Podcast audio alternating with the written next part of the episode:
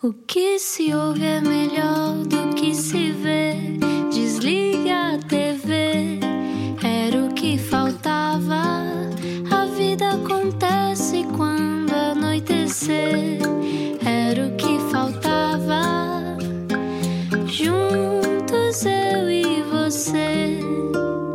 Boa viagem com a Rádio Comercial, seja muito bem-vindo, seja muito bem-vinda. Espero que ainda não se tenha evadido de casa. Fique em casa até a orientação em contrário.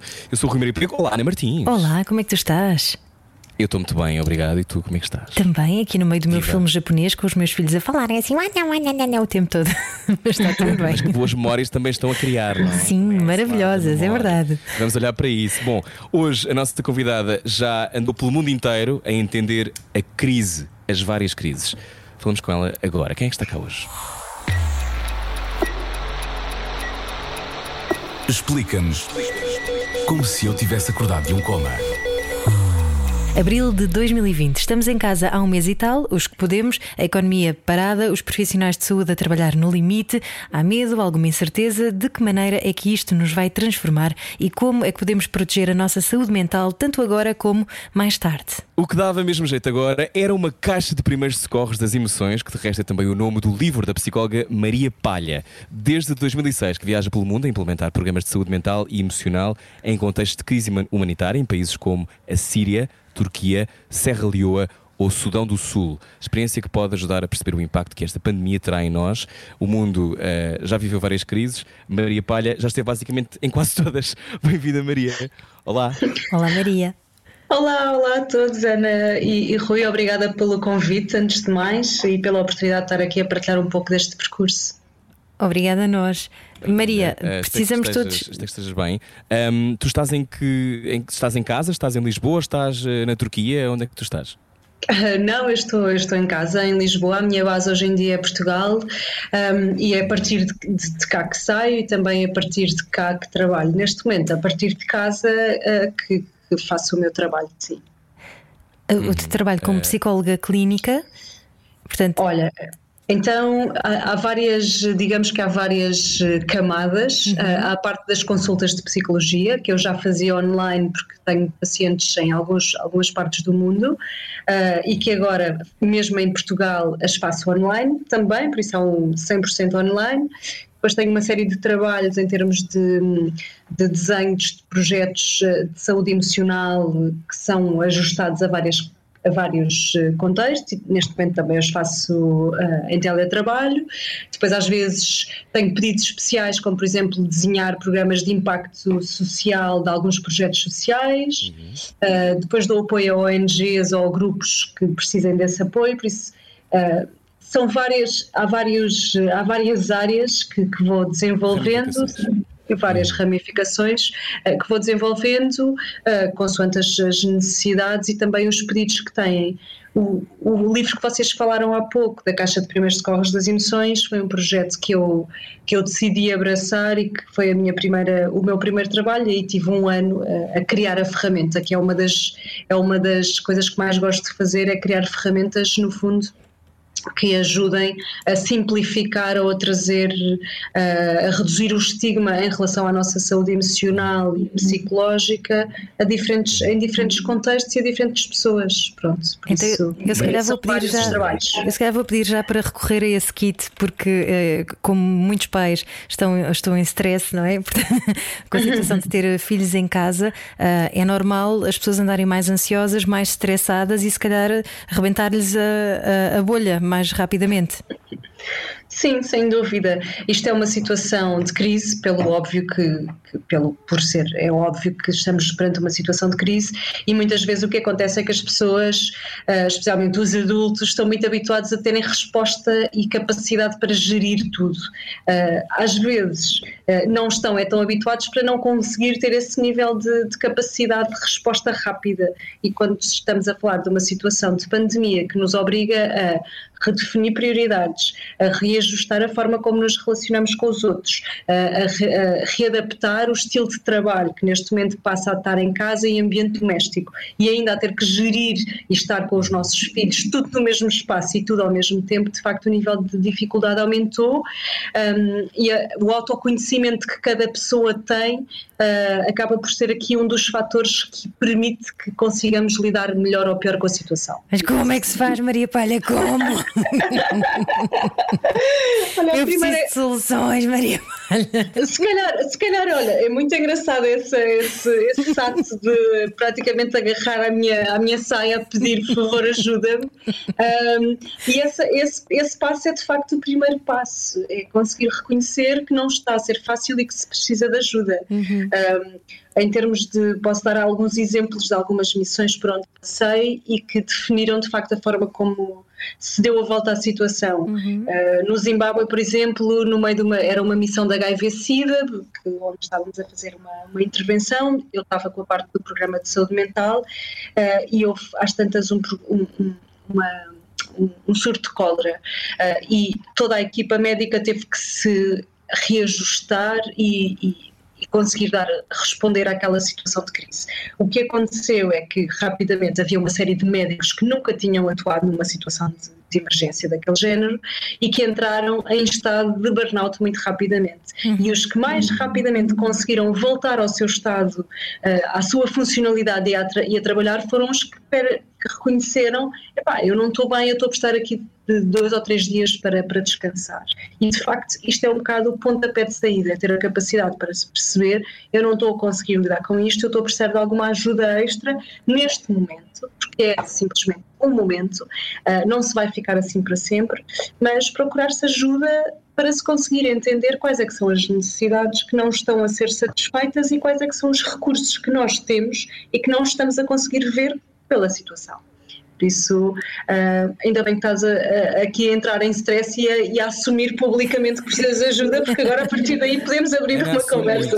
Muito. Ana assume muito. Estamos à conversa com Maria Palha, psicóloga clínica. Um, tu, já, tu já estiveste em, em muitas zonas do globo.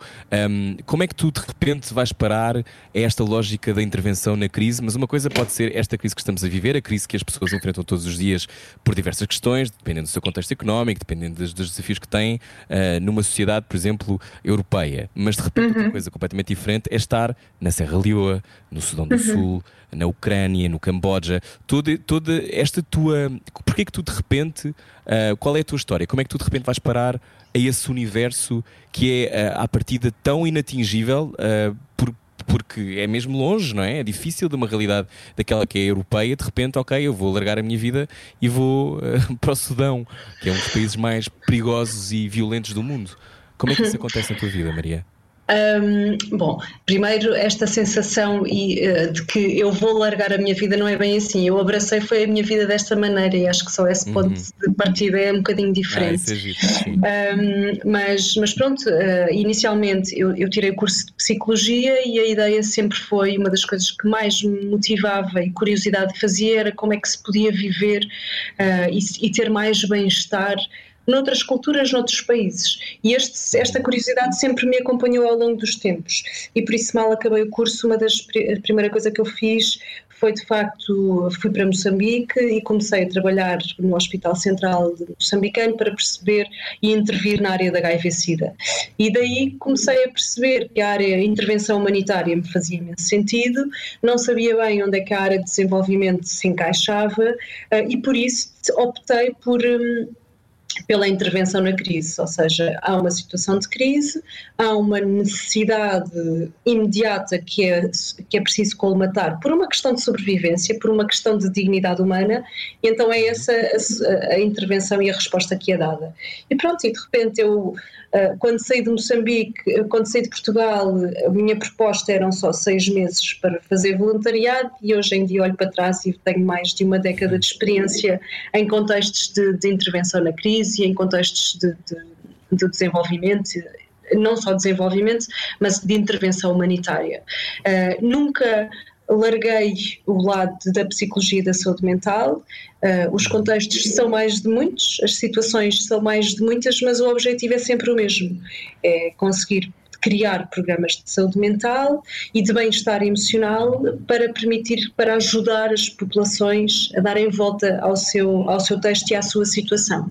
Um, e pronto, e, e, este é um bocadinho o, em linhas gerais, as motivações que me levaram a chegar onde cheguei em termos profissionais. Maria, tu falas muito em saúde emocional e isso é mais importante do que as pessoas pensam e eh, infelizmente ainda não é muito comum no nosso dicionário. Uh, tu, o teu segundo livro chama-se uh, Emocionar, é, é mais uhum. ou menos isso, não é? E andaste por 12 países ou 13 países a fazer perguntas às crianças sobre emoções e a perguntar coisas como porque é que estamos no mundo, o que é que odeias que os adultos façam, o que é que trouxeste dessa experiência? Um, talvez explicar porque é que, como é que eu passei do primeiro livro para o segundo, uhum. porque eu acho que é, acaba por ser interessante para esta fase.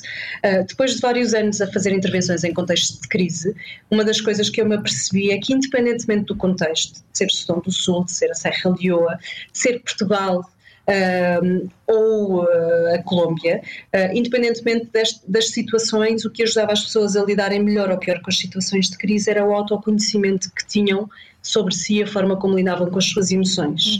Uhum. Um, e isto levou-me a criar uma ferramenta cujo objetivo era, se todos nós conhecermos as nossas emoções e sabermos como é que elas funcionam, nós vamos conseguir criar uma conta poupança de emoções prazerosas tal como fazemos com as nossas poupanças, mas a nível das emoções. Isto vai nos permitir ser mais resilientes ou estarmos preparados para ativar esta conta poupança de emoções prazerosas em situações de crise. E daí surge a Caixa de Primeiros Socorros das Emoções. É um livro cujo objetivo é, é ajudar o leitor a viajar por fora, por estes países, como diz a minha prima Sofia, exóticos, uh, e depois lhes dá algumas, alguns caminhos para ir uh, também viajando por dentro em termos de autoconhecimento. Uh, e a Caixa de Primeiros Socorros foi um sucesso, está neste momento a chegar à terceira edição, etc. Só que na sequência deste, deste livro, uma das coisas que, que as pessoas me diziam cá em Portugal, em termos de feedback, era: tá bem, mas eu agora já sei lidar com as minhas emoções, mas lá em casa dizem-me que eu sou egoísta porque de repente tenho que, ter, tenho que tirar tempo para mim, Uh, sou acusada de ser a chata porque lá vem ela com as emoções outra vez. Sou até acusada de ser, de ser uh, aquela que tem a mania do bem-estar emocional. Então o que eu começo a ver é que, de facto, quando nós entramos aqui em situações de crise pessoal, uh, e às vezes pode ser uma necessidade de mudarmos uh, de vida ou de reajustarmos as nossas necessidades ou o nosso propósito, normalmente isolamos e os outros acabam por notar nossa, as nossas tentativas de mudança e sinalizam essas mudanças. E isto cria imensa, imenso mal-estar e aumenta aqui a sensação de que estamos sozinhos. Então eu percebi podia haver necessidade de criar algo que complementasse o primeiro livro, mas que fosse algo que conseguisse introduzir desde cedo uma cultura no próprio sistema, ou seja, nos próprios grupos, de falar em emoções, de se falar em mudança, em diversidade, em crise, uh, no, que, no que isto despoleta em termos internos e emocionais. E por isso decidi que iria criar um kit de saúde emocional para famílias, porque é na família uh, que começam ou podem ser introduzidas diferentes hábitos e culturas. Um, e então decidi entrevistar especialistas dos quatro cantos do mundo em famílias. E quem melhor do que as crianças que têm que viver e são obrigados a viver com as famílias para nos dar essas dicas. Por isso surge o kit de saúde emocional para famílias, que é o Emocionar, onde basicamente eu mapeei 13 países distribuídos pelo globo e nesses países uh, agrupei, fiz, fiz entrevistas, eram sempre as mesmas perguntas para centenas de crianças e suas famílias. As famílias davam-me as práticas do seu bem-estar, ou seja, o que elas consideravam que trazia mais bem-estar para aquela família, e as crianças davam-me as dicas do que nós devemos fazer para sermos mais e melhor humanos. E isto significa o quê? Aprendermos a usar as nossas emoções, porque é isso que nos define, define enquanto espécies. Então, com estes dois livros, acaba por haver aqui uh, dois produtos que são disponíveis a todos e que acabam por ter uma componente de lazer e de viagem, porque acaba por se ter acesso a uma série de crónicas, e também uh, de ferramentas úteis com pequenos desafios para conseguirmos desenvolver a nossa humanidade, nosso, as nossas competências emocionais, a nossa saúde emocional. E o que é que as crianças respondiam quando tu perguntavas o que é emocionar e o que é emoção? Uh, a primeira pergunta era de facto se, se, elas sabiam o que eram as emoções, e houve uma, uma resposta de, do Rodrigo que era um menino português que me marcou imenso e que eu até, até neste, nesse capítulo sobre as emoções no livro falo sobre ele. Ele respondia-me que não sabia muito bem o que eram as emoções, mas desconfiava que os adultos já não as tinham. Um, e, isto, e isto é interessante. Eu depois perguntei-lhe porquê e ele acabou por me dizer: oh, porque eles já deixaram de sonhar há muito tempo.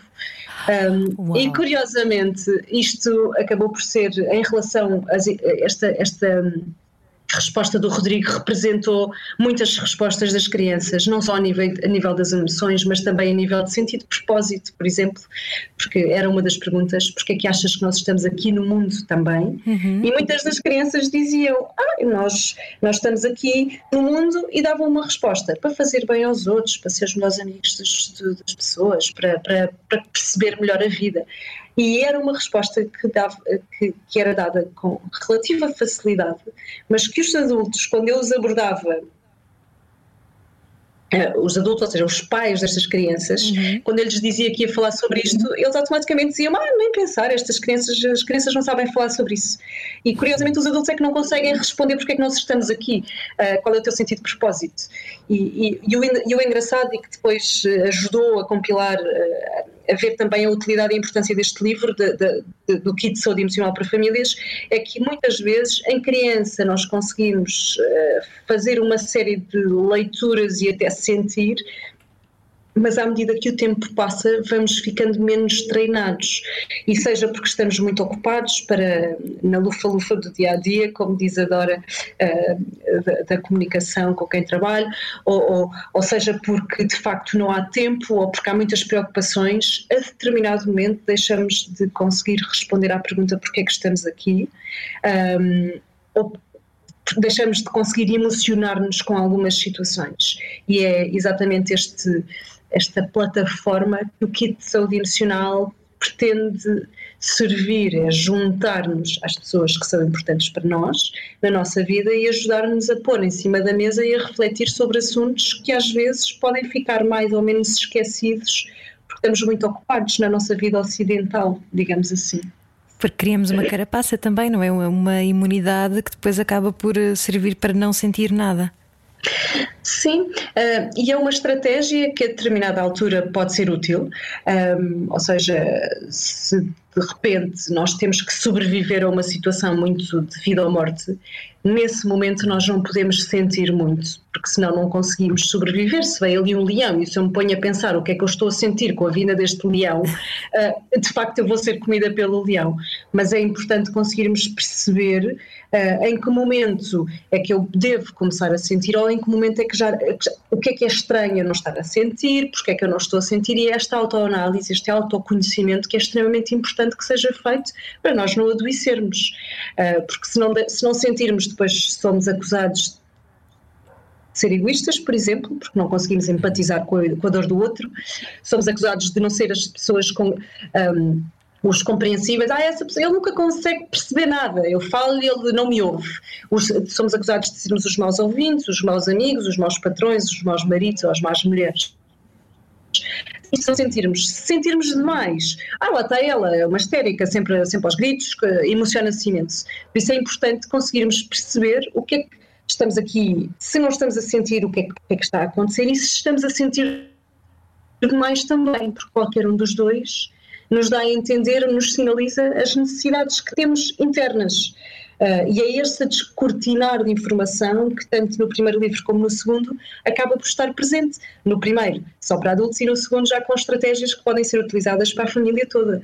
Porque as dicas das crianças, uh, as, as, crianças tinham entre 5, às vezes houve crianças portuguesas que entrevistei com 4 anos, como o Sebastião, era, que foi maravilhoso, uh, e 12 anos, às vezes 13, mas entrava, era este o intervalo, por isso temos jogos e atividades e dicas para, para este público também.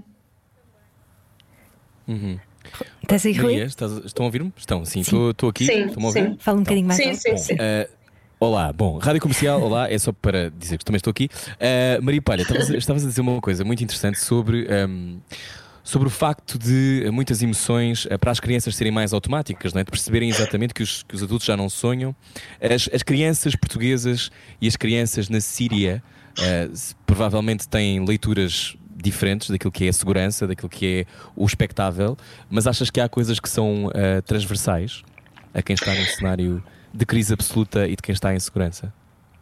Sim, sem dúvida. Uh, todos nós queremos sentir que pertencemos a um, a um, grupo, seja na Síria, seja em Portugal. Todos nós queremos sentir que, que somos uh, importantes para alguém, todos nós queremos sentir-nos acarinhados por outra pessoa.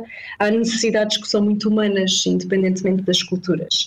Um, e, o que, e o que surge aqui em termos, em termos práticos é que, por exemplo, e que me levou a selecionar os diferentes países para, para, para o kit de saúde emocional famílias para o emocional, para o emocionar, é que cada país me iria dar dicas e estratégias um, em determinadas áreas. E posso dar exemplos. Por exemplo, uh, a Serra Leoa, eu escolhi a Serra Leoa para entrevistar uh, as crianças uh, deste país, porque primeiro vinham já de uma história de imensos anos de guerra civil e depois de um surto de ébola bastante grande e onde foi o foco. Uhum. E eu tinha, desconfiava que iria encontrar nestas crianças especialistas em lidar com as perdas e por isso escolhi este uhum. grupo. E de facto, uma das coisas que, que mais acrescentou valor foram as dicas e o que elas diziam em relação à perda. Um, e isto é extremamente importante, porque de facto, se tu cresces a, a, a perder pessoas que amas, a perder a, a, tua cidade, a perder o bairro onde, onde estás, então de facto começas a ter aqui algumas estratégias que podem ser úteis para outras pessoas uh, quando passam por por uma situação de perda. Então, cada, cada país foi selecionado com o objetivo de contribuir para determinada uh, para determinado área ou componente emocional. A, Índia, o Butão e o Nepal, por exemplo, foram selecionados muito para perceber aqui a, a riqueza da, da espiritualidade e a importância da espiritualidade para nos trazer mais bem-estar. A questão do, do, sentido de propósito também foi acrescentado por estes países, como é que nós podemos fazer para o desenvolver ou não. O Japão também teve aqui uma componente importante, porque os japoneses usam muito esta questão do, do Ikigai, do sentido de propósito. Uh, eles têm ferramentas super úteis e, de facto, as crianças apenas com 4, 5 anos já sabem falar sobre isso com imensa naturalidade. O que é, que é isso do Ikigai, Maria? É desenvolver o sentido de propósito. Um, e, e e até podemos pegar um bocadinho aqui nesta, nesta situação de crise que vivemos. Uh, e por isso se fala tanto em. se recomenda tanto que as pessoas utilizem o tempo de confinamento, por exemplo, para aprenderem algo novo. O que é que isto significa? Quando estamos em situações de crise, uma das coisas que mais sofrimento traz é a sensação de estarmos perdidos e de não sabermos para que é que aquilo serve. Quando conseguimos dar um sentido de propósito, quando conseguimos dar um sentido e um significado ao, ao momento que estamos a viver, conseguimos, de certa forma, ajustar este. Uh, quase que transformar o nosso sofrimento. E é por isso que toda a gente agora em todos os sítios se fala em aprendam algo novo, escolhe algo para aprender novo, introduz algo novo na rotina. De facto, é o desenvolvimento deste sentido de propósito. Uh, e que numa fase normal, se nós já tivermos uh, capacidade para o identificar, ou seja, o que é que eu adoro fazer, coisas que eu adoro que, fazer e que podem ter um impacto positivo positivo nas pessoas que me rodeiam, eu consigo ir transformando ou definindo o meu sentido de propósito e ir sentindo-me útil uhum. e também tendo o espelho de, de, das pessoas em, em quem eu impacto positivamente. Agora, é importante perceber que não, não estamos a fazer isto só para agradar os outros, não é? O sentido de propósito é algo interior e quando nós fazemos só por agradar, para agradar os outros, entramos aqui num outro, num outro fosso, porque há necessidades mais intrínsecas e pessoais que não estamos a desenvolver nossas e, e a satisfazer. Mas, mas o sentido de propósito surge muito aqui. Um, também outro exemplo que é, que é útil e que é interessante. Um, muitas que neste momento também assistimos, há muitas, muitas pessoas que estão a, a voltar-se para as iniciativas sociais, uh, para fazer um, um voluntariado, uh, para desenvolver e para ajudar as pessoas que mais precisam. E isto, o que é que está por trás? Elas estão a conseguir encontrar um sentido para isto e a ver o impacto positivo que as suas ações podem podem ter no meio envolvente. E isto, de facto, traz mais resiliência e ajuda a, a, a, a dar a volta ao texto, digamos assim, quando se encontra e desenvolve sentido de propósito. Tu dizes várias vezes, não sei se tu estás a ouvir, espero que sim. Um, sim. Acho que falas várias vezes sobre a questão do texto, não é? O texto de ser, uhum. imagino que seja uma espécie de discurso interno, de contexto, não é? Daquilo que, que existe uh, naquele momento. Por exemplo, uma, uma das, das coisas que eu tenho aqui que, uh, de que falas é quando tu falas da história de uma mulher libanesa que tinha perdido todos os filhos e quando questionada sobre como se sentia, respondeu: Eu estou bem, porque neste momento sou recompensada pelo meu governo e tenho uma viagem para Meca. Uhum. Um, este texto é um texto diametralmente oposto daquele que é lá, o texto de uma mãe portuguesa, não é? Um, como, é que, como é que se entende isto nessa realidade uh, e como é que se pode ajudar, sobretudo, tendo o teu contexto de vir de um sítio onde isto é. Esta leitura é, é muito distante da nossa. Como é que, como é que fazes esse, tu essa ponte quando encontras pessoas com, com estas histórias tão dramaticamente diferentes? Uh, olha, eu, essa pergunta é boa. Esse tipo de, esse tipo de respostas uh, é muito comum quando estamos a trabalhar em contextos de, de muitas perdas, uh, uhum. porque nem toda a gente tem as mesmas estratégias para lidar com o luto. Uhum. Igual a toda a gente. E o que, o que, o que se pode retirar desse exemplo um, dessa mãe é que, de facto, a espiritualidade lhe permitiu aqui negociar a sua perda e encontrar um equilíbrio. Uhum. E é extremamente importante conseguirmos tirar o estigma e os preconceitos sobre determinadas situações, nomeadamente ao nível de saúde emocional, para conseguirmos elaborar e resolver algumas das nossas questões mais internas. Um, e este exemplo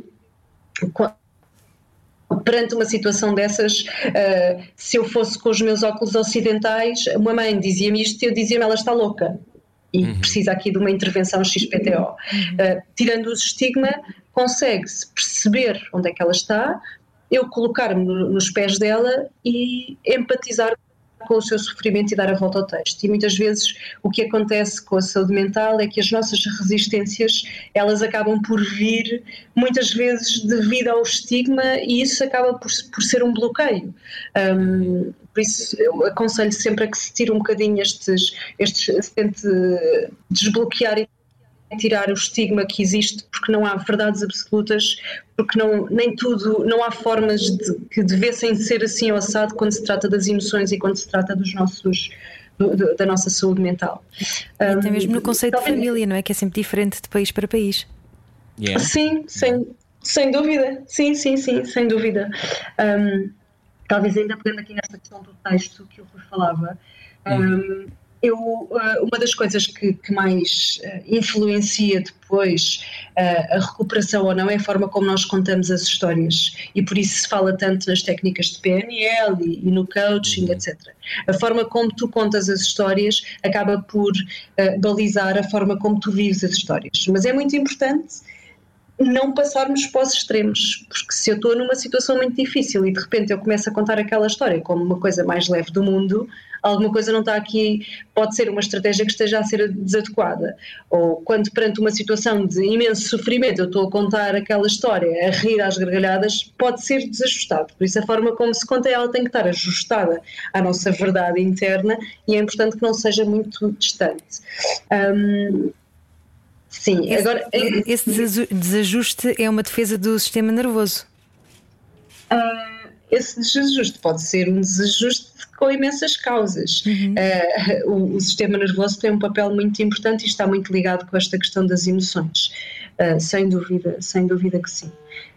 O que nós sabemos pelas, pela ciência e que eu também experiencio muitas vezes na minha área de ação, não só em consultório em Portugal, como no, como no terreno, é que as emoções têm uma função muito específica, elas ajudam-nos a sobreviver às diferentes situações. Uhum. E se nós as, as ignorarmos, o sistema nervoso vai continuar ali a dar sinal.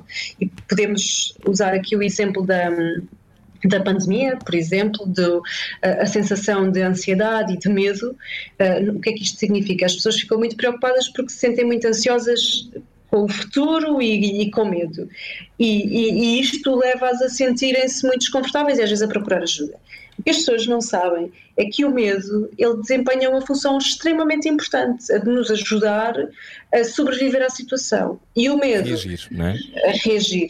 E o medo, basicamente, há uma representação de ameaça, ativa o sistema nervoso central, uh, o sistema simpático e o parasimpático, eles entram em ação, preparam-nos para conseguir.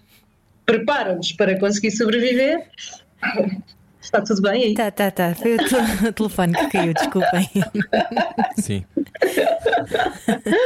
Foram os meus traumas a cair ao chão. Os traumas estão a cair, estão a cair por terra, fantástico. Quando, quando eles caem, conseguimos olhar para eles de frente, isso é fantástico. Lá está, já falaremos sobre isso. Mas então, o medo é uma, é uma, resposta, uma resposta natural da máxima importância, não é? Pronto, sem dúvida. E todas as emoções, elas têm uma ativação do sistema nervoso central e quando nós conseguimos descodificá-las, conseguimos satisfazer as necessidades uh, externamente. Porque alguém que está muito ansioso pode precisar de introduzir algumas técnicas de respiração e de movimento para ajustar o sistema nervoso central. Uhum. Alguém que está muito triste precisa, precisa de, de, introduzir aqui algumas medidas que ajudem a subir a, a dopamina, por exemplo. Alguém, ou, e a serotonina, que são as hormonas que nos ajudam a, a estar bem dispostos e que nos trazem prazer. Uh, e são estas questões que são extremamente importantes nós sabermos como é que nós uh, funcionamos ao nível pessoal. Uh, porque não há receitas gerais. Ah, eu própria, Maria, para mim funciona isto, uh, para ti, Rui, funciona de outra maneira e para a Ana funciona de outra. Por isso, uhum. tenho muitas pessoas a chegarem em consultório a dizerem: ah, eu já tentei fazer desporto, mas eu, uh, o desporto, aquilo não funciona comigo. E depois eu pergunto: então o que é que poderá funcionar? E as pessoas até acham estranho, ah, mas era suposto eu gostar de desporto. Se não, não há supostos. Há, há, coisas que funcionam para umas pessoas, outras que não funcionam. E a partir do momento quando tens autoconhecimento, Uhum. Quando consegues perceber e ter informação sem, sobre ti próprio, de, de, como é que podes descortinar as tuas necessidades, perceber o que é, como é que reages a determinadas situações, o que é que é importante para ti em termos de valores, uh, consegues ter maior capacidade para lidar com estas situações. E agora, para a pandemia, isto é extremamente útil. E tudo isso sem te julgares, não é? Isso é muito importante.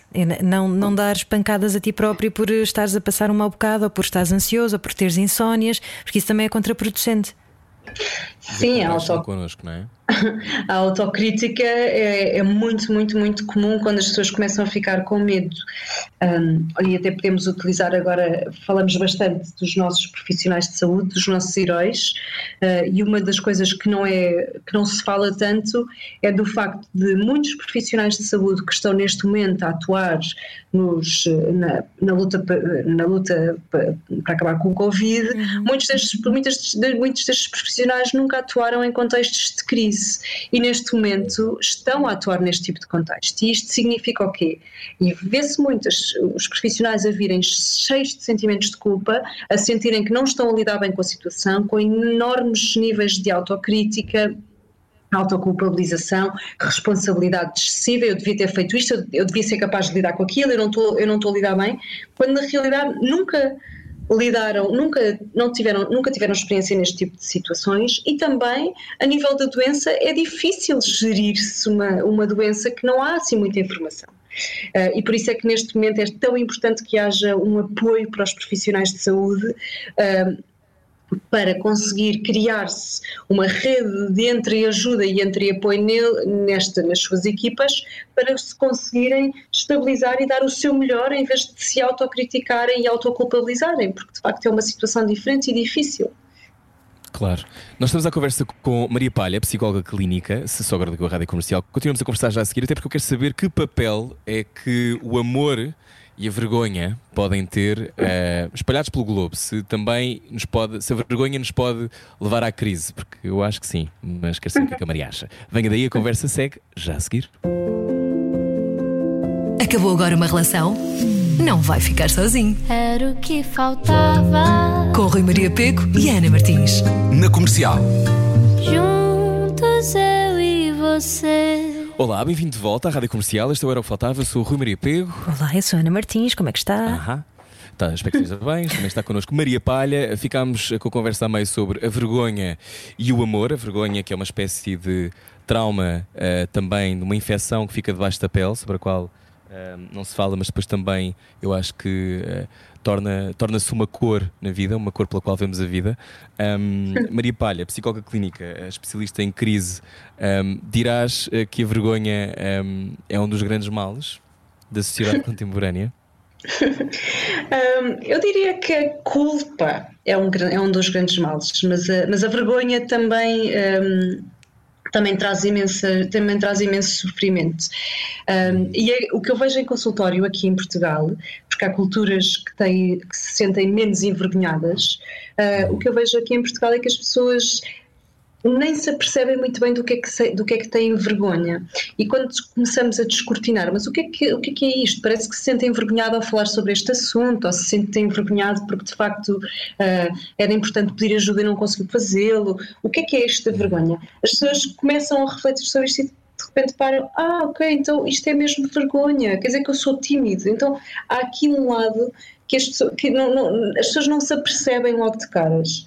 Uh, o que eu posso partilhar em relação à vergonha é que o que significa em termos de emocionário um, é que a vergonha significa que existe um segredo que nós não queremos que os outros descubram. Uhum. E quando começamos a descortinar que segredo é este, as pessoas às vezes acabam por perceber ah, mas isto afinal, eu, pois sim, não sou, eu tenho medo que os outros descubram que eu não sou suficientemente bom, mas eu até consigo resolver uma série de situações. Então, muitas vezes, esta vergonha vem de situações antigas e é como se fosse algo que ainda não foi explorado e que mais tarde precisa de ser explorado e que acaba por ser desajustado. Mas lá está. E de uma não aceitação também, não é? Eu, eu tenho uma experiência bem particular com isso, porque, como é óbvio, um, quando se cresce homossexual num país católico que não fala particularmente esse assunto, e hoje estamos, graças a Deus, muito melhores, mas quando se cresce em contextos homofóbicos, a vergonha um, é uma questão de sobrevivência, quase. É se, se eu não revelar quem sou, eu não posso ser atacado por isso. Portanto, eu, de alguma forma, evito uh, viver de forma autêntica porque isso me protege, ou pelo menos eu acho que me protege. E é assim que muitas pessoas vivem até hoje. Uh, daí a minha pergunta aqui, a vergonha. A vergonha, mesmo que depois, de quando alguém assume publicamente, ou assume perante o seu grupo, que é homossexual, ou é isto ou aquilo, seja o que for, e depois, naquele momento, quando isso acontece, nós achamos que isso resolve tudo. Mas depois, muitas vezes, como uma vergonha ou a culpa ou a sensação de não aceitação nasce na infância ou nasce ali numa altura crítica do. Crítica, Rui Maria caíste mesmo no, no meio da pergunta. a ligação do Rui. Parte importante. É verdade, a ligação do Rui foi abaixo, mas eu acho que se contarmos até 10 segundos, uh, ele, ele há de voltar, sim. Até porque eu estou aqui a ver, uh, a Maria Palha tem especializações em terapia pela arte, teatro do uhum. oprimido e além uhum. do empreendedorismo social. Mas esta parte uhum. da terapia pela arte, do teatro do oprimido, vai ser um, um, tema que o Rui vai querer explorar de certeza, porque ele uh, também faz teatro e, e, é muito importante esta história de nós uh, brincarmos com as nossas emoções e, e, e conseguirmos, um, conseguirmos dar corpo a elas. Uhum. Entretanto, o Rui acho que já chegou. Já voltei. Eu fiz aqui toda uma, uma conversa que eu não sei se vocês ouviram. Não, ouvimos só um bocadinho. Não, eu estava a dizer que. Eu, estava, eu não sei ainda, por cima, ainda por cima.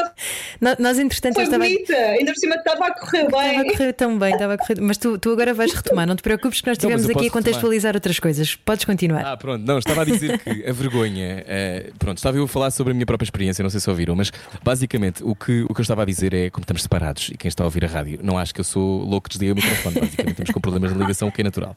Mas pronto, isto para dizer que a vergonha é uma coisa que muitas vezes tem a ver com uma questão de sobrevivência, não é? Aquela uhum. lógica de se eu não uh, revelar a minha autenticidade, eu não posso ser atacado por isso. Portanto, eu vou proteger o meu segredo, como dizias, de alguma maneira, porque isso uh, inibe que me ataquem, inibe que eu esteja em risco. E esta coisa de viver sistematicamente com a sensação de que corremos perigo uh, também molda a nossa realidade e a maneira como nos ligamos aos outros. E depois achamos que quando assumimos publicamente que somos homossexuais ou o que for, quem está a ouvir de certeza também se deve identificar com o que eu estou a dizer. Não é preciso ser. Há vários tipos de coming out na vida, não tem que sim, ser apenas sim, em relação à sexualidade. Olha, uma separação, por político, exemplo. Uma separação, uhum. um divórcio, seja o que for. Uhum. Mas quando há esta coisa da verbalização perante os outros, nós achamos que isto resolve mas muitas vezes não resolve, porque ajuda, ou seja, abre um bocado a porta e mesmo que se saia do tal armário fictício, a, a verdade é que o armário ainda existe, não é? O armário ainda lá está, ainda pomos umas coisas lá dentro pontualmente. E essa relação meia uh, constante com a vergonha, eu acho que muitas vezes também empurra uh, a quem viveu isso a ter comportamentos que podem ser uh, ou mais obsessivos, ou, ou, nunca perder a sensação do risco e transportando para a tua própria experiência em crises humanitárias, eu imagino que quem vive de forma insegura uh, tenha muita dificuldade em acreditar que está seguro. Hum. Não sei se a vergonha para mim e a segurança para mim estão ligadas com, desta forma, mas sei que há muitas outras maneiras, obviamente. Bom, uh, sim, de facto, dizes uma coisa que eu concordo bastante, que esta vergonha tem aqui uma, uma função de sobrevivência e tal como, outras, tal como as outras emoções. Uh, e a questão é que para conseguirmos desconstruir o que estamos a viver e conseguirmos alinhar nossa, as, as nossas ações às nossas necessidades mais internas, nós precisamos de conseguir chegar às nossas emoções e entendê-las. E é isto que me dizes. Uh, o exemplo que me dás é perfeito, porque exatamente a vergonha surge aqui, de repente repente há uma necessidade, ok, há um segredo que eu preciso de revelar aos outros, isto traz alívio e automaticamente vem o segundo nível, como se viesse uma outra camada. Uhum. Às vezes vem culpa, porque se sente desta maneira, às vezes vem medo, afinal o que é que os outros vão sentir, às vezes vem a sensação de apatia, uh, eu não saber o que é que está a passar, de surpresa, e, e pronto, e o caminho é muito este, é conseguirmos ir descortinando estes, estas, estas emoções, porque são elas que nos vão ajudar a, a sentir-nos, acima de tudo, segurança interna em nós. Um, e, e, pronto, e às vezes começa com uma vergonha, como se tivéssemos um iceberg e a pontinha do iceberg é a vergonha, e de repente começamos a descortinar, e depois há, claro, há todo, às vezes é a cultura da família, às vezes é a linguagem mesmo das pessoas com que, que nos rodeavam, às vezes é a sensação de que não pertencemos, de que os medos de podermos ser rejeitados ou não, eh, as necessidades de sermos mais agradativos ou não. Mas isto tudo, lá está, toca exatamente nestas questões de, de desenvolvimento pessoal, de autoconhecimento, que é extremamente importante que este trabalho de casa, digamos assim, esteja feito e quanto mais cedo pudermos começar a fazer isto, mesmo em termos de crianças pequenas, uh, pequeninas, melhor. Uh, sem dúvida que é melhor e, e há mais uh, saúde, desenvolve-se mais saúde emocional. Um, há pouco falavas nesta representação de, de perigo e o facto uhum. de, de, de, se trabalhar ou de eu, eu, trabalhar em contextos mais uh, inseguros, é isso? E de poder Sim, percepcionar. Só, só contextualizando, uh, tu já trabalhaste em cenários de guerra e tragédia natural como a Síria, a Turquia, a Serra Leoa, a Sudão do Sul, uhum. entre muitos outros.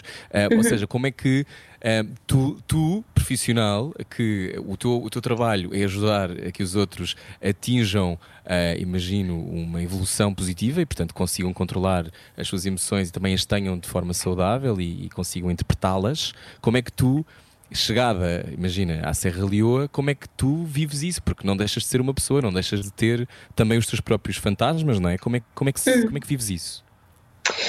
Um, há aqui duas ou três coisas que eu acho que é importante uh, sublinhar e relembrar. Não começa por aí, eu não comecei por aí. Por isso há todo um percurso e há uma preparação que foi feita para, para, para se chegar aí. Eu comecei por fazer missões com um grau de dificuldade uh, nível 1 e de repente este tipo de contexto já são, é preciso ter alguma experiência, é preciso conhecer também as organizações com quem se vai, conseguir perceber como é que se levantam as necessidades e porque é que, se, que, como é que se intervém.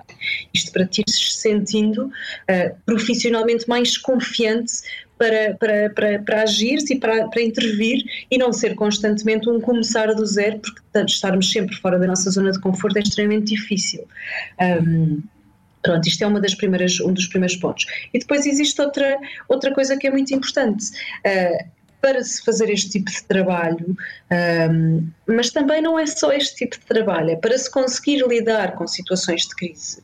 Um, e neste caso, falemos do meu trabalho, uh, há uma preparação que é essencial que seja feita. E, e, então, no meu caso, eu já sei exatamente o que é que tenho que fazer, como é que me posso preparar para uma, para uma missão e o que é que devo reforçar quando regresso de uma missão. E ter este conhecimento é exatamente isso que eu proponho a qualquer ser humano, uh, para conseguir, de certa forma, lidar com uma situação onde se sente mais eh, desconfortável, mais vulnerável, mais frágil uh, e por outro lado, conseguir encontrar as suas fontes de bem-estar para reequilibrar, ou até conseguir perceber eu já não consigo fazer as coisas neste momento, eu preciso de procurar ajuda especializada. E este momento também é extremamente importante.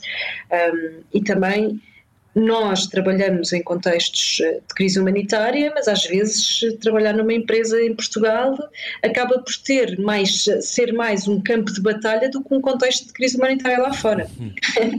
por isso é, é, é conseguir perceber e ter ter esta autocultura de se cuidar, de, de cuidar de si, de, de, olhar para dentro uhum. e, acima de tudo, ter informação e conhecimento.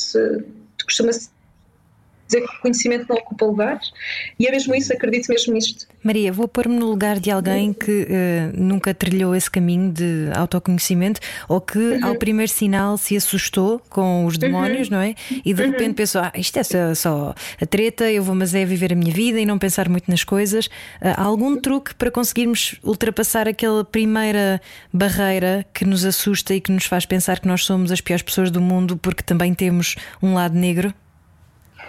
Olha, se calhar eh, o primeiro, o primeiro, a primeira dica é de facto conhecermos alguns sinais de alerta um, e posso dar eh, alguns exemplos. Normalmente o nosso corpo é muito mais rápido a manifestar as coisas que nós sentimos do que a nossa, a nossa concepção emocional. Isto significa o quê? Quantas vezes ouvimos e dizemos uh, ah, estou com dor, estou com, fico com um nó na barriga só de ver a polícia a passar na estrada uhum. pessoas com mais medo da autoridade.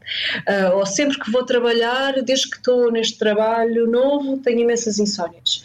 Uh, e, e as pessoas ao conhecerem, ao ficarem atentos a alterações ao seu corpo, às, às, alterações biológicas e ritmos biológicos, elas vão começar, vão começar a ter algumas, alguns indicadores que nos podem balizar do tipo de necessidades que podem estar aqui a surgir. E este é muito o primeiro, o pontapé de saída, não desvalorizar os sinais de alerta, porque se eu já estou com imensas insónias pelo meu trabalho, este sinal de alerta significa simplesmente, ou pode significar simplesmente, que eu preciso de introduzir aqui algumas.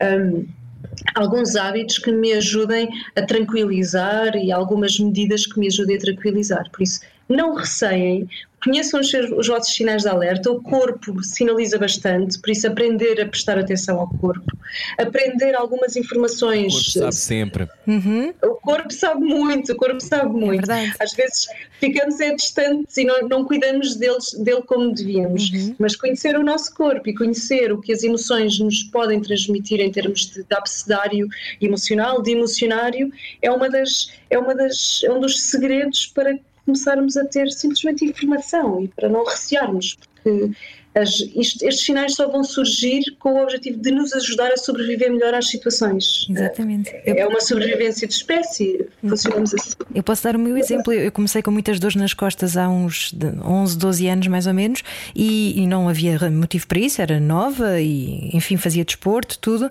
mas era uma tensão que se acumulava e até que alguém me recomendou: porquê não experimentas yoga? E de facto foi aquilo que me ajudou, porque não só comecei a agilizar e a, e a trabalhar a flexibilidade flexibilidade externa como também flexibilidade interna e comecei a, a, encontrar alguns mecanismos para saber lidar melhor com a ansiedade, com o stress e, e portanto isso que diz faz, faz todo o sentido. Oh. Ana Martins, vamos abrir o livro aqui, então eu vou dizer também uma coisa que me aconteceu.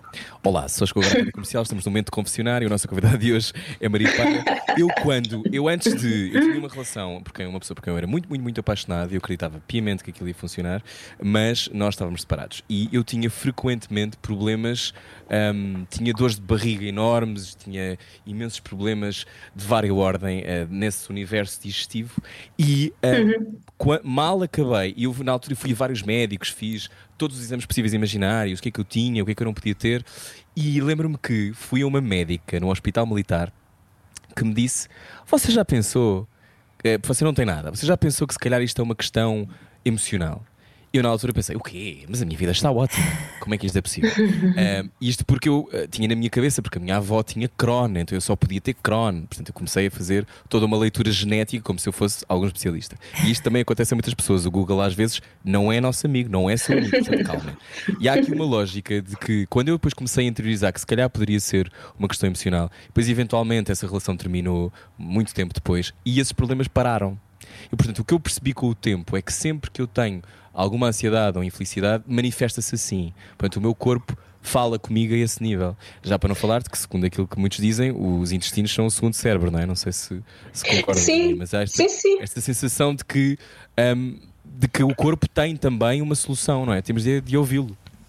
Sem dúvida, e uh, o sistema digestivo é ótimo para sinalizar. Uh, só que se nós o desvalorizamos, se nós não estamos conectados com o nosso corpo, e isto é muito uma linguagem, a Ana até, até vai concordar comigo, isto é muito uma linguagem de yogi, estarmos conectados com o nosso corpo, uhum. mas é, é, uma realidade, não é um clichê. Se nós estamos uh, conectados com o nosso corpo, nós vamos aprender não ficar tão preocupados porque não, não é um beco sem saída, é simplesmente uma expressão de uma necessidade que nós estamos a precisar. Às vezes precisamos de ar, eh, às vezes precisamos de tempo, às vezes precisamos de descansar e aprender estes pequenos sinais é fundamental.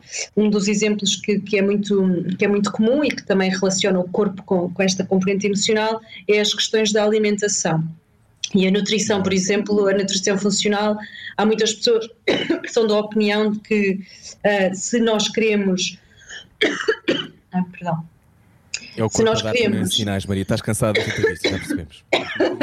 Não, tenho que beber um pouco de água só se for. Um, Estamos à conversa com a psicóloga. A nível da, a nível da, da nutrição, fala-se aqui em glúten e lactose uh, e pessoas que são mais ansiosas, embora não esteja cientificamente provado, há muitas pessoas que, que relatam um alívio uh, quando retiram o glúten e lactose. Porquê? Porque estes dois juntos uh, inflam os órgãos internos, então uma pessoa que tem ansiedade respira mais pelo peito e se tiver o peito muito inflado em termos de órgãos vai, vai ter mais dificuldade em respirar. Retirando este tipo de nutrientes vai estabilizar, mas eh, cuidado que isto não há ainda uh, confirmações científicas sobre isto, as pessoas relatam um bem-estar, mas isto para dizer o quê? Que existe aqui uma série de informações que o nosso corpo nos pode, nos mostra cá para fora, por isso ficar atento vai simplesmente ajudar-nos a alinharmos às nossas necessidades. E alinhar as nossas necessidades significa começar a agir para as satisfazer e para vir melhorar a nossa relação com os outros, porque se eu me sinto bem comigo, eu consigo também melhorar a relação com os outros e, em última instância, ou não tão última, mas ao mesmo tempo, ter uma melhor relação com o planeta. Um, e o kit de saúde emocional para famílias fala, fala muito disto. São pequenas técnicas que podemos fazer para melhorar a nossa relação, a relação connosco próprias, a relação com os outros e a relação com o planeta. Uh, isto veio pela boca das crianças, por isso reparem, Há de ser fácil, porque elas conseguem fazê-los. As suas sugestões foram muito, foram muito práticas. Qual é, a coisa, qual é a coisa mais importante que devemos dizer a nós mesmos, na tua opinião? Hum, eu sou frágil. Eu também posso ser frágil, não é? Eu também posso, eu também posso ser frágil e uh, a partir do momento que aceitamos esta fragilidade, conseguimos, de certa forma, desconstruir aqui uma série de carapaças e, e, e questões que nos bloqueiam. Uh, se eu aceitar que sou frágil, eu se calhar consigo pôr um limite no momento certo. Tipo, olha, não consigo dar mais aqui. Uh, se eu aceitar, que sou frágil, eu consigo dizer que não, não consigo fazer mais para além disto, eu consigo pedir ajuda. Uh, por isso eu diria mesmo, eu sou frágil e não tem mal. Maria, uh, há pouco falámos, quando o Rui eh, caiu, a ligação caiu, falámos assim por alto das especializações que tem em terapia pela arte e teatro do oprimido. Ah, o teatro do oprimido é super interessante, sim, sim. Eu quero saber mais sobre isto. Eu disse logo que o Rui ia adorar. Claro. um, então, o que é que vos posso contar? Sim, especializei-me. Uma das coisas ao longo do meu percurso Uh, depois de fazer o curso de, de, Psicologia Clínica, eu queria conseguir também ter algumas ferramentas que me ajudassem a fazer transformação social, ou seja, a, chegar a um grupo e conseguir que o próprio grupo transformasse pequenas coisas. E sem dúvida que a, que a terapia pela arte é uma delas, nós utilizávamos e eu aprendi uh, no Brasil uh, a utilizarmos várias técnicas expressivas para transformarmos ou representarmos aquilo que sentíamos interiormente. E, e de facto há muitas uh, há muitas discórdias sobre isso mas eu tenho a opinião que a arte cura. Através da arte nós conseguimos transformar uma série de coisas e até reciclar uh, uma série de coisas internas e, e externas. Uh, e depois com o teatro do oprimido a ideia a, a ideia de, de a, a, teoria por trás do teatro do oprimido foi criada, é uma metodologia criada por Augusto Boal, um brasileiro, e ele tinha a teoria que existem várias uh, opressões. Há muitas vezes numa opressão há uma pessoa que é oprimida e há um opressor. E na sua teoria, o oprimido é alguém que luta pela sua necessidade. Não é um oprimido, não é um coitadinho, é alguém que tem a capacidade de chegar e dizer eu estou a ser oprimido e por isso eu vou conseguir uh, mudar ou moldar a opinião do opressor. E, e, em conjunto, oprimido e opressor acabam por conseguir dar volta e terminar as opressões. Posso-vos dizer que através do teatro do oprimido, Augusto Boal juntou-se a Paulo Freire e, fizeram, e conseguiram fazer com que houvessem as primeiras mulheres a votar no Brasil. E então, isto para mim, quando eu descobri uh, este ponto de partida, foi, sem dúvida, eu quero conhecer mais do teatro do oprimido e utilizá-lo como uma ferramenta para transformar os grupos. Isso é uma ferramenta de empoderamento gigantesca. Foi, Isto uh, é uma ferramenta de empoderamento gigantesca, sim. Foi o fundador do é. Teatro do Oprimido que se juntou a Augusto Freire, é isso, não é? Uh, sim, sim, sim, o teatro. Ah, sim, Augusto Boal juntou-se a Paulo Freire e a foi Freire. através, através da, da, da, técnica de teatro do oprimido conseguiram que as primeiras mulheres votassem no Brasil. Ah, um, é isso, e então, exato.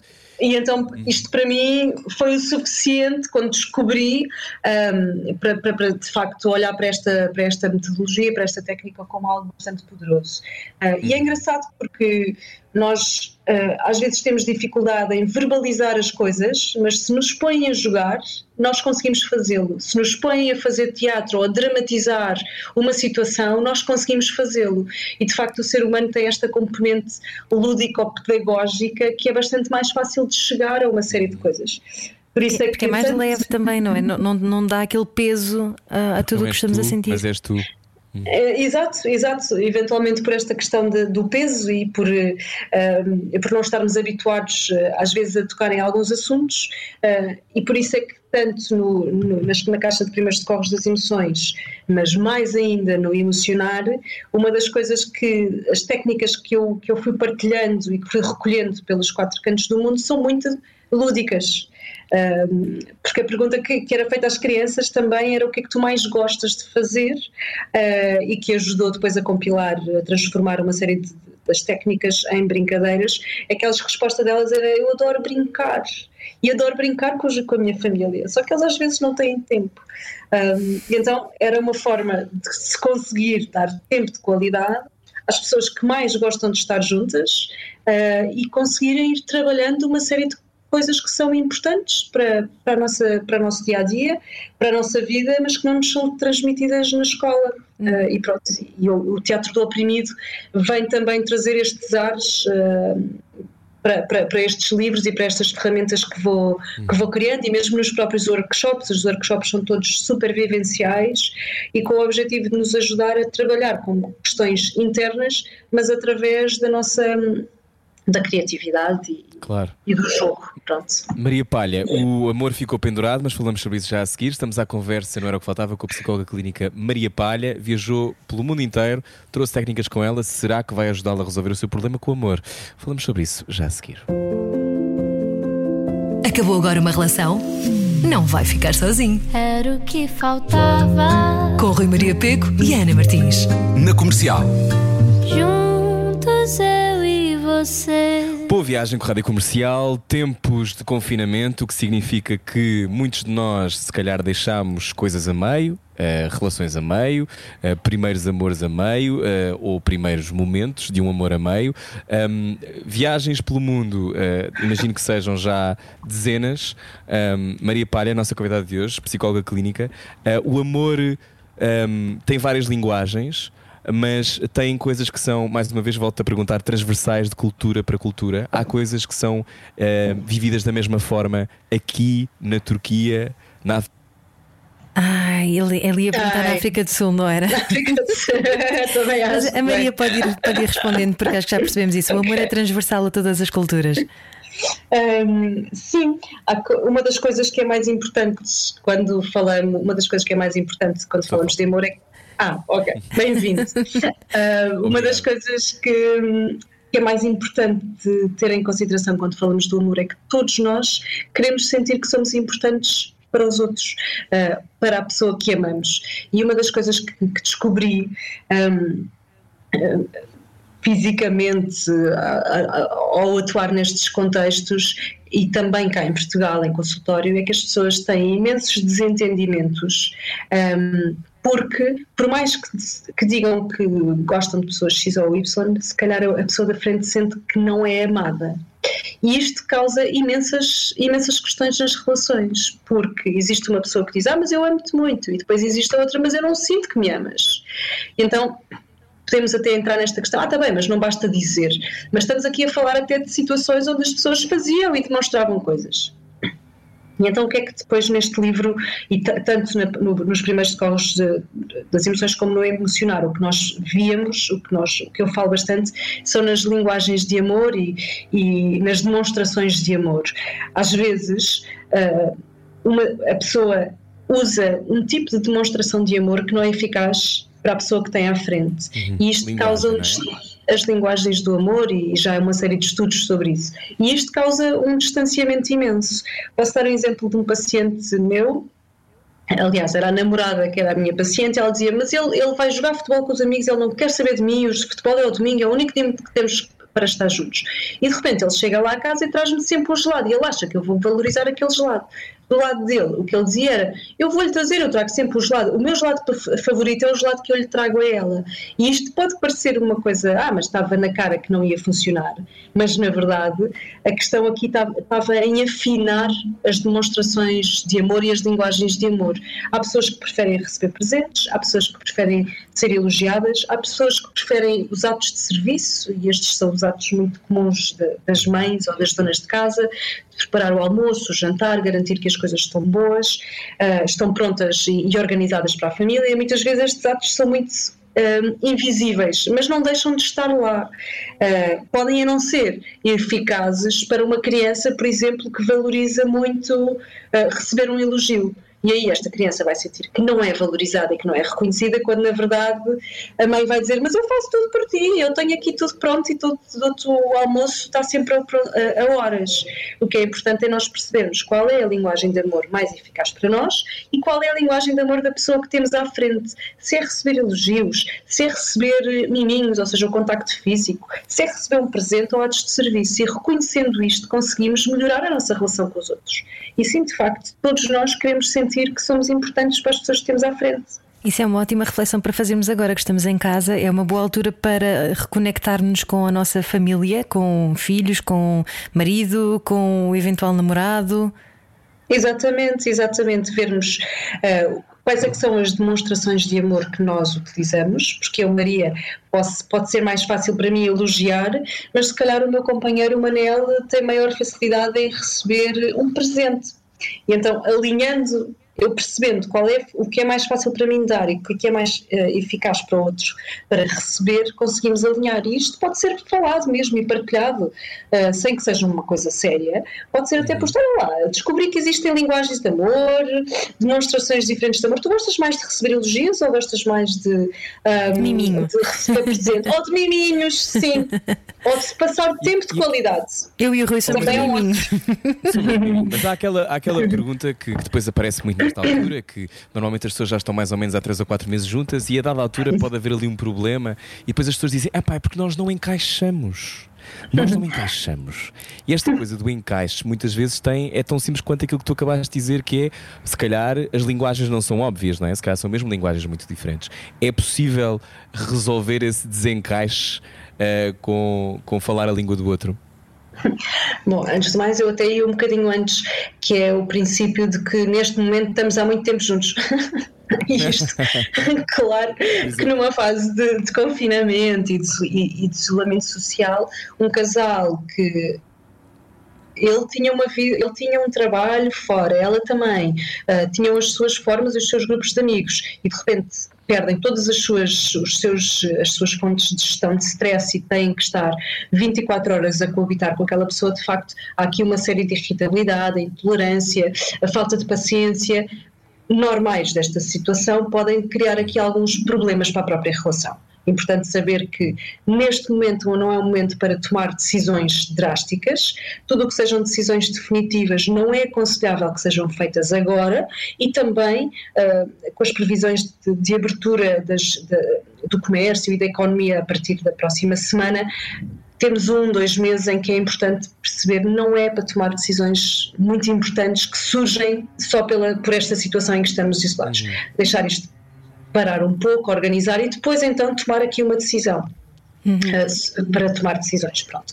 Uh, e, e depois existe esta questão de de facto parar para ver, ok, porque é que nós não estamos a encaixar agora, o que é que, onde é que nós estamos enquanto casal, quais é que são os valores que são importantes para mim enquanto pessoa e que podem ser uh, utilizados e, e vistos, uh, trabalhados enquanto casal e o que é que não pode ser mesmo, uh, que já não é importante para mim, mas era há uns tempos, pronto, e esta fase vai ser uma fase de reflexão, sem dúvida que vai surgir. E para aquelas relações que estavam periclitantes, isto é uma fase de vai ou racha? Ou é, é a mesma aquele conselho foi, é? de. Já, já, comece, já, já rachou há algum tempo, porque já está há muito tempo.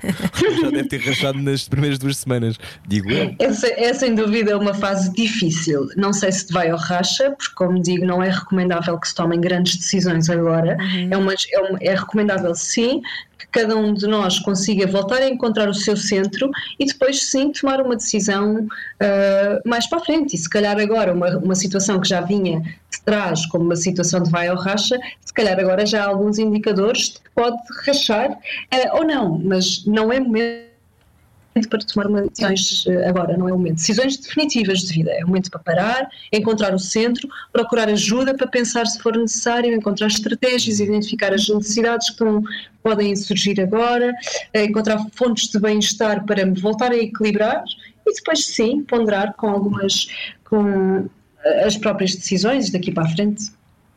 Oh Maria, muitas pessoas que estão a ouvir de certeza o programa agora, espero que me estejam a ouvir neste momento, fico sempre na dúvida, estão a ouvir-me? Estou. Nós estamos, Rui. estamos aqui, estamos aqui. Ainda bem, fico contente. A sensação que eu tenho é que há muitas pessoas que estão a ouvir isto e, e, e, estão de certeza a pensar não só nas suas próprias relações, como nas relações que têm com o resto da família. Há pessoas que estão com as suas famílias inteiras num T1 e isso deve ser uh, uma grande dificuldade e violência. E muitas pessoas. Violência porque, naquela lógica de não podemos escapar, não é? Uh, se quisermos a escapar, não dá para escapar também temos que gerir o nosso stress que vai aparecendo, mas o que aparece também muito é a sensação do, da incógnita, não é? O que será, o que vem depois. Uh, a ansiedade com o que vem depois, como é que o mundo será? Uh, uhum. Tenho alguns amigos que falam muito disto: de eu não consigo, eu estou muito ansioso, eu estou estressado porque eu não sei o que é que vem a seguir. Uhum. Um, esta, esta fuga do momento presente, como é óbvio, já todos sabemos que existem estratégias, podemos fazer meditação, podemos fazer yoga, podemos fazer pilates, podemos fazer uma série de coisas uh, que são, à partida, também coisas muito urbanas e, e, que têm a ver com um certo nível de sofisticação. Uh, com, olhando para aquilo que é, que é esta tendência que deve ser transversal também a muitas pessoas, uh, como é que fintamos esta ansiedade com, com o futuro, Maria? A tua um em termos de.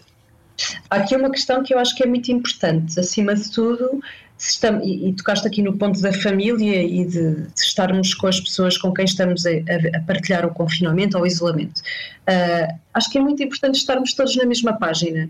Uh, e se de facto estamos a viver em família e estamos aqui com estados mais ansiosos ou não, por que não partilhar as preocupações e as expectativas do que aí vem, uh, ao nível de, por exemplo, agora abrir, um, sairmos do estado de emergência? Porque há muitas pessoas, embora seja bom uh, haver aqui uma previsão de que as coisas vão começar e vão entrar uh, numa normalidade Uhum. embora que diferente da anterior. Isto é muito, traz muitas ansiedades. E se é difícil estar em isolamento e em confinamento, esta previsão de que agora vamos começar e vamos voltar tudo ao normal, uh, também é muito, há muitas ansiedades à volta disto. Mas se estamos a viver em família, por que não partilhar isto? As crianças vão ter, vão sentir-se ansiosas porque de facto se calhar não podem ter mais recreios até ao final do ano. Isto é uma das coisas que, que a telescola não dá, é os, os intervalos para brincar com os amigos. E se calhar isto é uma preocupação dos mais novos. Os mais velhos vão ter uma preocupação como é que eu agora passo de 8 horas ou 24 horas com os meus filhos e como é que eu vou, vou conseguir voltar ao normal a estar 12 horas e 13 horas fora de casa no, no, meu trabalho, como é que eu me vou reajustar a esta nova realidade, embora seja muito difícil estar em casa em teletrabalho, mas como é que eu agora vou conseguir fazer esta mudança também para um outro contexto. E, e, partilhar preocupações e expectativas do que se espera para os próximos dias é muito, muito importante e às vezes traz bastante alívio, porque se percebe que uma coisa que achávamos que era só nossa e nos acabava por isolar, nos faz pertencer ao grupo de pessoas com quem estamos. Uh, e isto seria uma das primeiras coisas que eu, que eu diria e que vejo que é útil para as pessoas falarem sobre o que está a acontecer, o que, é, o que é que te preocupa, o que é que esperas que venha aí, o que é que gostava, como é que eu te posso ajudar nessa tua preocupação. Isto para além do óbvio que falavas há pouco, da respiração e das, claro. do movimento, sim, sem dúvida. O que é que te preocupa a ti, Maria, neste momento? Um... Neste contexto, tu que, que és perita em crises. Há uma das coisas que, que me preocupa, uh, há imensas. Uh, nós somos uma das, uma das. Portugal é um dos países da Europa com maior taxa de consumo de antidepressivos e ansiolíticos. Um, isto mostra que, de certa forma, nós já não temos muita, muito jeito para cuidar da nossa saúde mental e emocional. E, uhum. e a, a ciência também nos mostra que em situações de crise, como a que estamos a presenciar neste momento, as a doença mental ela agrava durante o período. E a mim preocupa-me isto. A ver, neste momento existe uma série de recursos, existe a Ordem dos Psicólogos que já disponibilizou uma série de de psicólogos que estão a dar consultas, sejam elas uh, online, em, tele, em teletrabalho, há uma série de recursos, mas preocupa-me isto não ser uma prioridade para para, para a sociedade onde nós vivemos. Uhum. E, e, o facto de nós termos neste momento empresas com uma série de iniciativas que já estão disponíveis uh, para as empresas, mas não estão disponíveis ou estão disponíveis para as pessoas, isto é algo que também me preocupa bastante, porque se não tivermos as pessoas saudáveis, emocionalmente e, e mentalmente saudáveis, nós estamos aqui a proliferar um trauma transgeracional, porque uma criança que hoje uh, vê um pai ou uma mãe extremamente ansioso e que de repente começa uh, a proteger o seu filho porque olha para o mundo como um lugar perigoso. E de repente desta proteção há uma super proteção e de repente esta criança que hoje tem 5 anos, aos 23 anos, percepciona o mundo como algo perigoso, como um sítio perigoso, onde os outros também não são de confiança, isto é algo extremamente uh, perigoso porque vamos ter pessoas com menos capacidade de arriscar, mais adoentadas, com mais uh, obsessiva-compulsivas em termos da higiene e dos comportamentos uh, de, de, prevenção, vamos ter uh, pessoas com mais automedicação ou não, e, isto preocupa-me, porque nós somos uma sociedade ocidental, estamos na Europa e, acima de tudo, Portugal teve uma gestão tão, tão ajustada uh, desta primeira vaga de, de, de, pandemia e era tão importante que todos nós, enquanto sociedade civil, conseguíssemos sinalizar as pessoas que estão à nossa volta e cuidar, contribuir para um bem-estar comum onde a saúde mental é também importante, porque de facto já temos alguma fragilidade vinda de trás. Isso é muito importante falar das crianças e da forma como isto pode ter repercussões nelas, porque elas de facto veem a coisa de uma maneira muito mais uh, simplificada do que nós. Nós já estamos a pensar no amanhã e elas estão simplesmente a pensar: ok, não tenho escola, ok, estou em casa, vou aprender a partir de casa. Portanto, eles estão a lidar com o dia a dia. É esse o truque para nós conseguirmos lidar com a, com a vida neste momento? Olha, uh, acima de tudo, com as crianças, o truque é pô-las na nossa página. Uh, porque parte-se muito do princípio que as crianças não percebem muito e elas só, só sabem a brincar. E, e, isto faz com que as crianças depois fiquem preocupadas, porque elas têm uma tendência espetacular de autocentram tudo nelas próprias. Então, se vem um adulto está mais preocupado e ansioso, a primeira coisa que vem à sua cabeça é que a culpa deve ser minha. Ah. E quando não há desconstrução disto, ou seja, a explicação de olha, a mãe está preocupada porque não sei como é que é o meu trabalho, e relembrar constantemente, não és tu o problema, não está tudo bem, é a mãe com o seu trabalho, a criança vai começar a assumir uma culpa que não é a sua, e, e isto faz depois desenvolve uma série de questões que não, não são interessantes de serem desenvolvidas nesta, nesta situação. Por isso, acima de tudo, conseguir pôr as crianças nesta, na mesma página, explicarem que há preocupações dos adultos e há preocupações das crianças. E, acima de tudo, tranquilizarem as crianças, dizendo que, de facto, há um vírus lá fora, mas que no seu seio familiar está tudo bem e eles estão seguros. Reforçar constantemente esta segurança, para que não haja aqui a sensação. Uh, que o mundo lá fora é a sensação empolada de que o mundo é perigoso, que as pessoas não são de confiança e isto não trazer mais mal-estar psicológico para, para as futuras gerações. Por isso, ponto de partida estar tudo na mesma página, com informações reais, fidedignas, ajustadas à, à idade, claramente, mas que não seja algo rebuscado, porque a forma como a criança vai viver e lidar com esta crise depende única e exclusivamente da forma como os adultos estão a, a viver. E se, se há um adulto extremamente ansioso que está constantemente a dizer, constantemente a dizer não, isto não, não tu não entendes, isto, não, não isto é, são, são outras coisas, não é para ti, a criança vai ficar super perdida e acaba por não ter a sua bússola para gerir a, a situação. Então é importante estarmos na mesma página. Partilhem as informações. Outra, outra página que, que tem, tem vindo a ser falada, mas se calhar não com tanta frequência com que deveria, é um, a possibilidade da violência doméstica aumentar bastante nesta fase. Não é? O facto de as vítimas estarem uhum. fechadas com os agressores, uh, não poderem muitas vezes sinalizar uh, que estão a ser alvo disso, haver a sensação de, de, ser completamente inescapável, outra vez, falando da inescapabilidade, mas aquela lógica de que, uhum. ainda por cima agora, tendo em conta o contexto da pandemia, para onde é que eu vou? O que é que eu faço? Como é que eu me safo disto? Um, e eu sei que existem algumas, algumas um, neste momento ações para, para as pessoas poderem uhum. sinalizar, também quando vão à farmácia, acho que existe, tanto em Lisboa uhum. como no Porto, uh, algumas, uma espécie de mecanismo em que se pedir um determinado uhum. medicamento ou se pedir uma é um código. Uhum. É um código, exatamente, quase de SOS. Um, eu imagino uh, que algumas vítimas ouçam este programa e ouçam a rádio comercial. Um, o que é que podemos fazer uh, por quem está neste contexto uh, e sendo que não tem escolha? Maria? Olha, primeira coisa é de facto saber que esse tipo de contexto aumenta. Maria, estamos a ouvi-la muito baixinho. Alô, alô? Sim, sim, sim está de volta. ah, ok, deve ter caído.